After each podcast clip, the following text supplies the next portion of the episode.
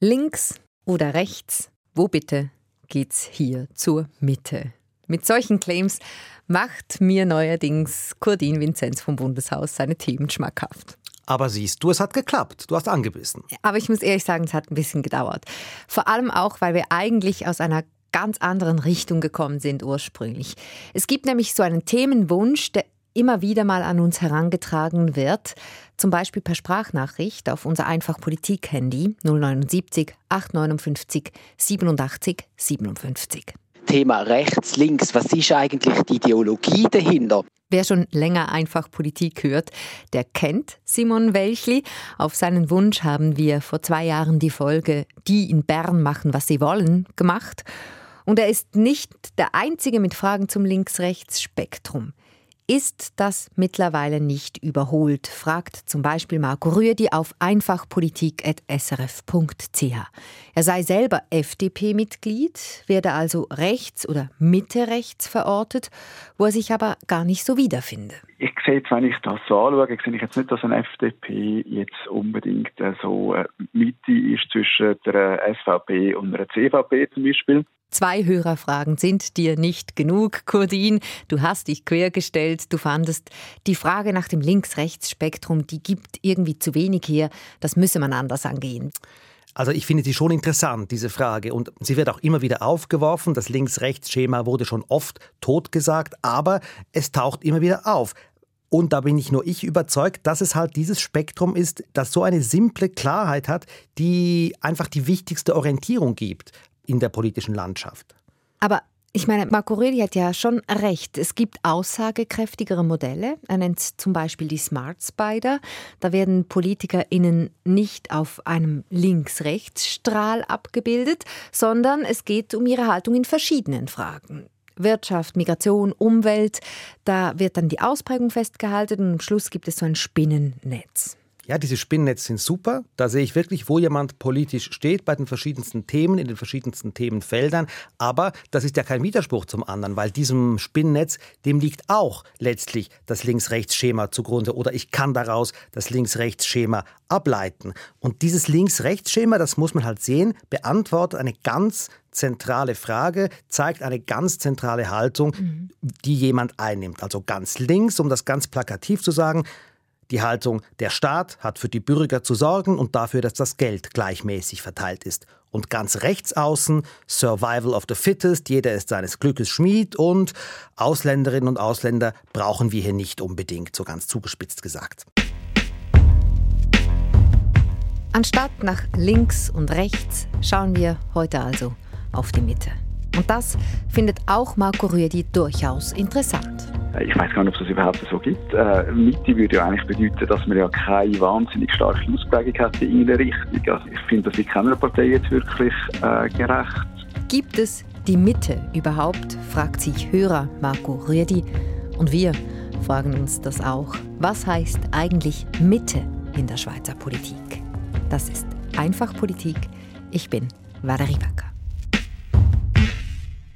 Codin, auf deiner Suche nach der Mitte hast du bei der Partei angefangen, die sich das Programm neu zum Namen gemacht hat, bei der CVP eben neu die Mitte.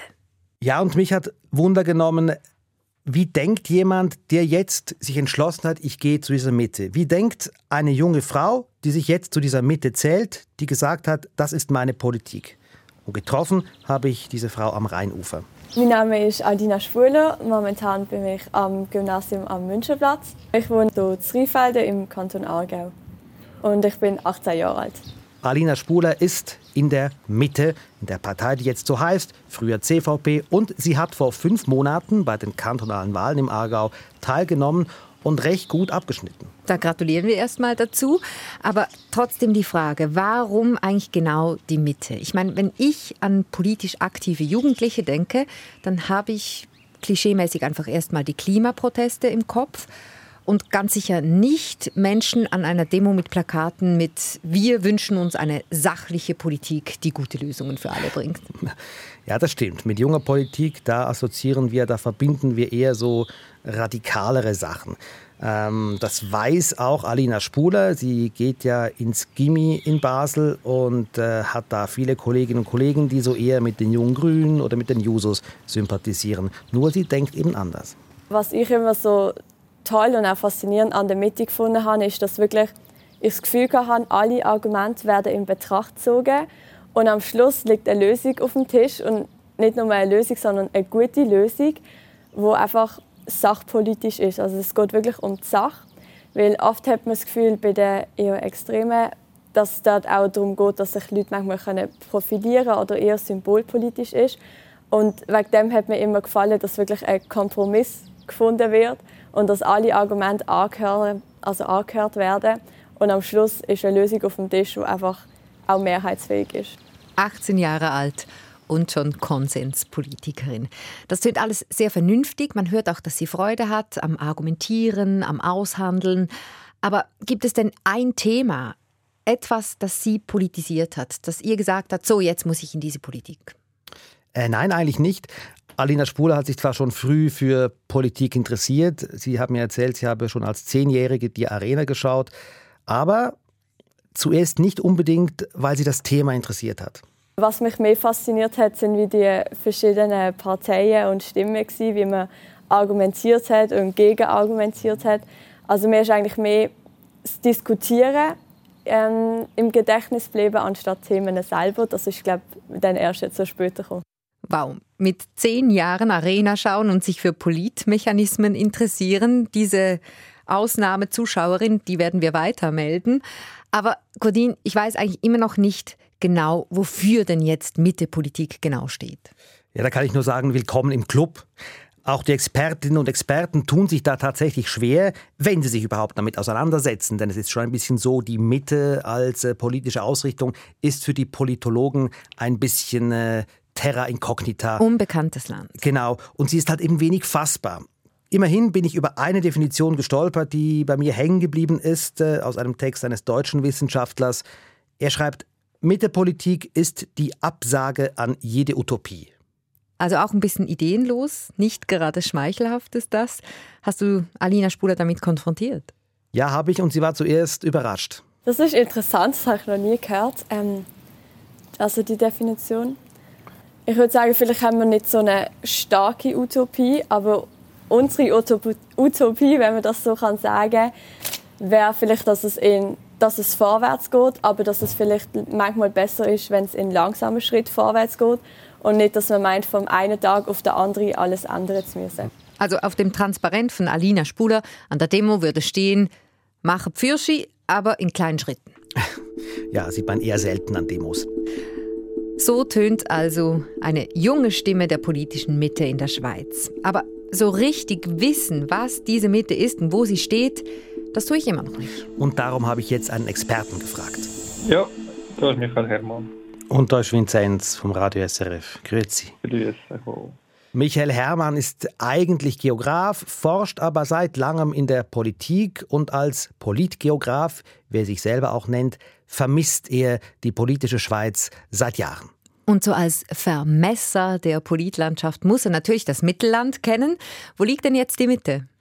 Erste Erkenntnis, Mitte ist nicht gleich Mitte. Da sieht man beispielsweise, dass in vielen Fragen etwa in den USA Mitte deutlich rechts vor der Mitte in Europa ist. Und in Skandinavien ist Mitte nicht anders als in, der Schweiz und in Frankreich ist sie nicht anders als in Deutschland. Also das ist wirklich ist auch eine Kontextfrage und es gibt nicht, aber es ist nicht, das ist nicht eine, etwas Physikalisches, wo man einfach so kann eine Skala haben und die gilt dann überall und ist überall gleich. Aber was die Mitte überall auszeichnet, sie steht zwischen den Blöcken. Also, das ist wirklich eine Wahnsinnserkenntnis. Dafür haben alle hier eingeschaltet, um das zu erfahren. Die Mitte, die liegt zwischen links und rechts. Seriously, ist es so banal? Äh, eigentlich ja, aber es ist natürlich viel spannender. Denn die Politikerinnen und Politiker in der Mitte machen die Mehrheiten. Sie sind aber unberechenbar, weil sie unter sich oft nicht die gleiche Meinung haben, weil sie sozusagen von Natur aus wechselnde Positionen haben. Ja, das ist dann, wenn wir wieder hören, die wissen nicht, was sie wollen, die haben keine Linie, die sind zerstritten. Ja, sie verhandeln halt permanent, wägen ab. Das hat mir auch Alina Spuler so beschrieben. Sie wissen alle, wenn sie miteinander reden, am Anfang noch nicht, was ihre Meinung ist. Das unterscheidet sie dann vermutlich auch am meisten von den Polparteien SVP, SP und Grüne mit viel klareren Positionen. Und so kommt es eben, dass sich die Mitte in vielen Fragen nicht einig ist. Burka-Verbot, Corona-Politik, bei der Konzernverantwortungsinitiative. Ja, die Mitte ist oft Zünglein an der Waage und dieses Zünglein ist erst noch gespalten, könnte man sagen. Michael Herrmann hat da in diesem Zusammenhang eine Anekdote über noch Postchef Urs Schwaller erzählt, der lange auch für die CVP im Ständerat war. Der Herr Schwaller ist der typische Mitte-Politiker, der immer wenn er mit jemandem redet, hat er jeweils die Meinung von der Person, die er geredet hat, dann redet er mit der Person von der anderen Seite, dann hat er auch wieder die Meinung von der anderen Seite.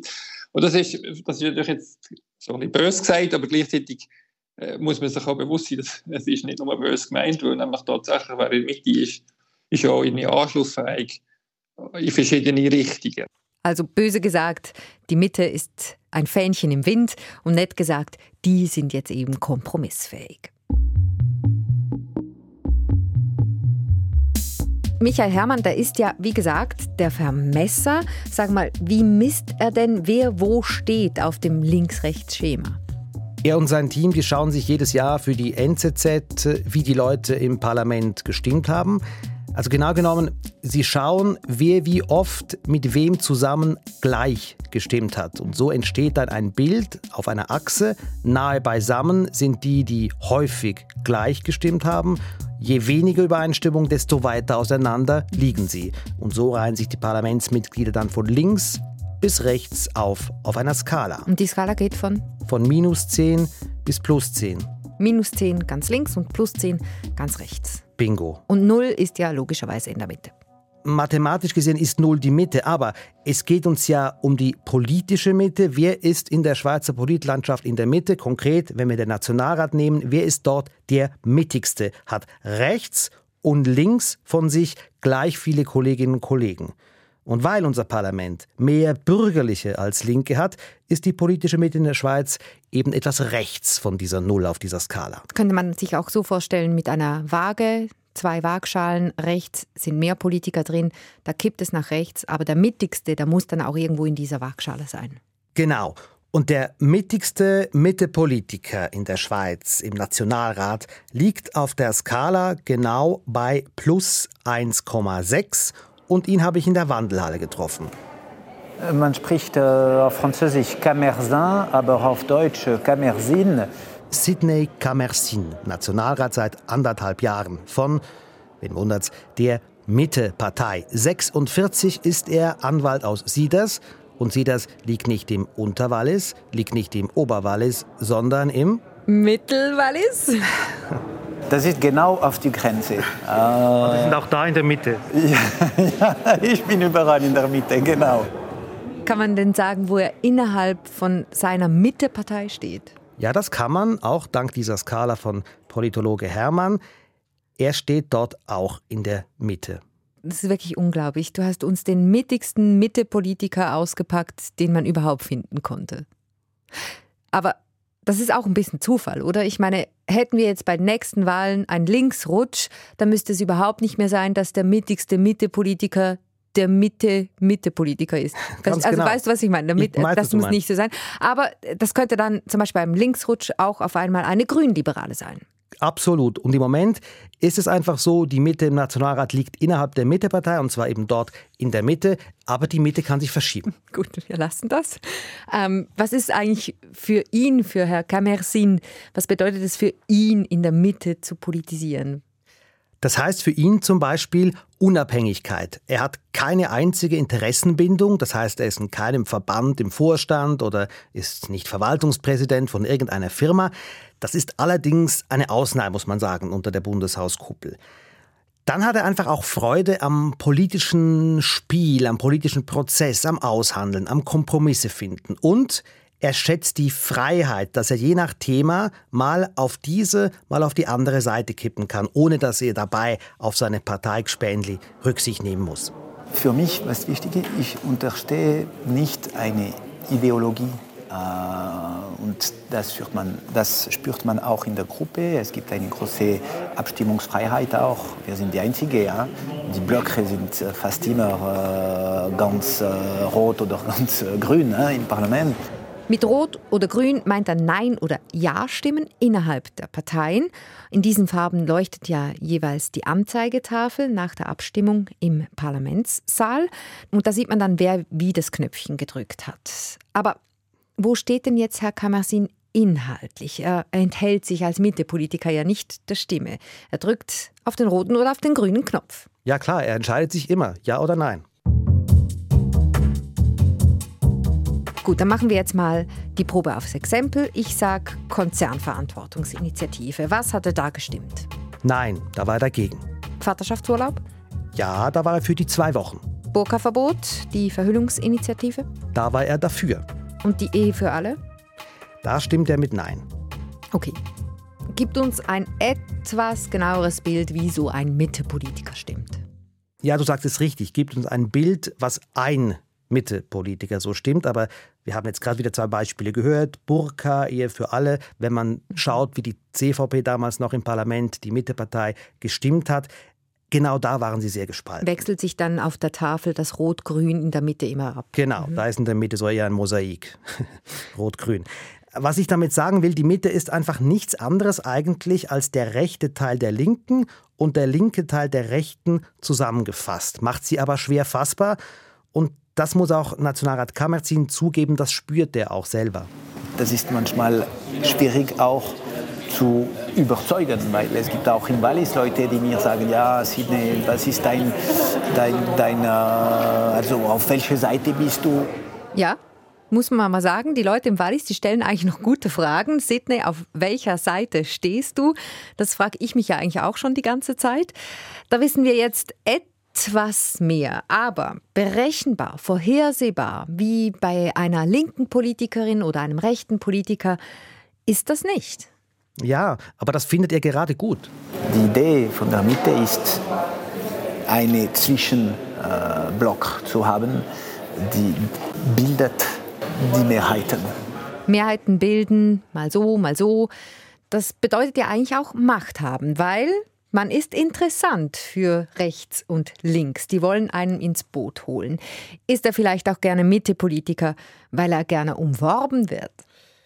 Ja, vielleicht. Nur also im Wallis ist es ja so, die Mitte ist dort immer noch unter dem Label CVP die stärkste Partei. Und als er in die Politik ging, Sidney Kamersin, 1994 war das ungefähr, da hatte die CVP noch die Mehrheit und er trat da in eine Partei ein, die im Kanton bestimmte, die die Macht hatte. Wie ist das denn bei ihm? Warum die CVP damals? Kommt er aus einer Familie mit CVP-Politikern? Er kommt nicht aus einer wirklich politischen Familie. Der Vater war Polizist, konnte und wollte sich deswegen auch nicht politisch exponieren. Er habe die Kinder auch nicht beeinflusst, hat er mir erzählt. Darum prübelte der junge Sidney mit seiner politischen Haltung ein bisschen rum? Ich habe alles versucht. Äh, äh, am Anfang äh, ganz rechts und dann ganz links. Und mit der Zeit und mit Diskussionen und mit, mit Argumentierung habe ich gemerkt, dass die Lösung war, also aus meiner Sicht, war nicht ganz links oder ganz rechts. Und am Ende, das ist vielleicht ein Grund, weshalb ich heute in der Mitte bin. Wie kommt man eigentlich zur Politik? Also in dem Sinne, dass man sich für Politik interessiert und sich vielleicht sogar für eine Partei entscheidet. Das Thema, das treibt nicht nur Herrn Kammersin um. Sag mal, Codin, wie war das eigentlich bei dir? Bei mir.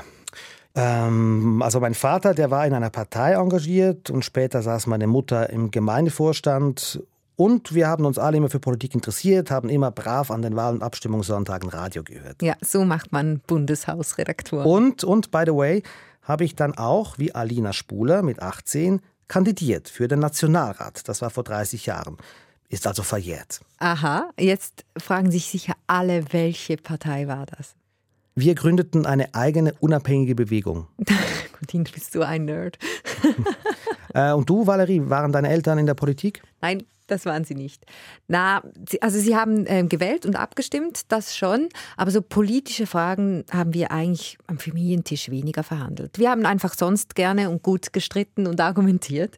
Und ähm, ja, aber einfach andere Themen. Äh, was für Themen? Ja, Freiheitsrechte zum Beispiel, meine eigenen.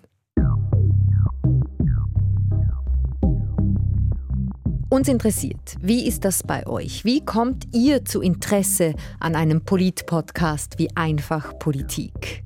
A. Bei euch zu Hause saß die Politik immer mit am Tisch. B. Ihr habt euer Interesse ganz alleine entdeckt. C. Ihr seid aus Versehen hier gelandet. Wir sind neugierig. A, B oder C, wie war das bei euch in der Familie mit der Politik? Sagt es uns gerne auch mit ein paar Erläuterungen per Sprachnachricht auf 079 859 87 57 oder auf einfachpolitik.srf.ch. Steht alles auch im Text zur Folge. Übrigens habe ich auch unseren Hörer Simon, das ist der vom Anfang, gefragt, wie das bei ihm war. Sein Vater, parteilos, aber sehr interessiert, habe ihm das Interesse mitgegeben, hat er mir erzählt. Und heute versucht Simon selber seine Kinder für Politik zu begeistern.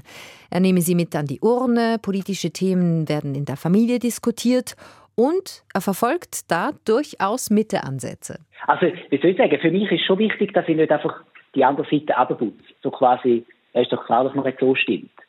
Sondern dass ich wieder probiere, die andere Seite aufzuzeigen. Wie war das eigentlich bei Alina Spuler? Arena hat sie geschaut mit ihren Eltern, das hat sie schon preisgegeben, aber sonst war ihr Elternhaus politisch. Also nicht in dem Sinne, dass ihr Vater oder ihre Mutter in der Politik gewesen wären, aber es wurde über Politik geredet. Ja, das war sicher auch so, dass wenn ich mal einen Zeitungsartikel gelesen habe oder meine Eltern auch, dass da unsere eigenen Meinungen ausgebildet worden sind. Also meine Eltern haben sehr oft gefragt, ja, Alina, die Person in diesem Interview hat jetzt das gesagt und wie würdest du das sehen? Und dann habe ich mir probiert, eine Meinung zu bilden. Vielleicht habe ich der Person vom Interview zugestimmt, vielleicht aber auch nicht. Ja. Hilfe zur Meinungsbildung könnte man diese Art der politischen Erziehung vielleicht nennen.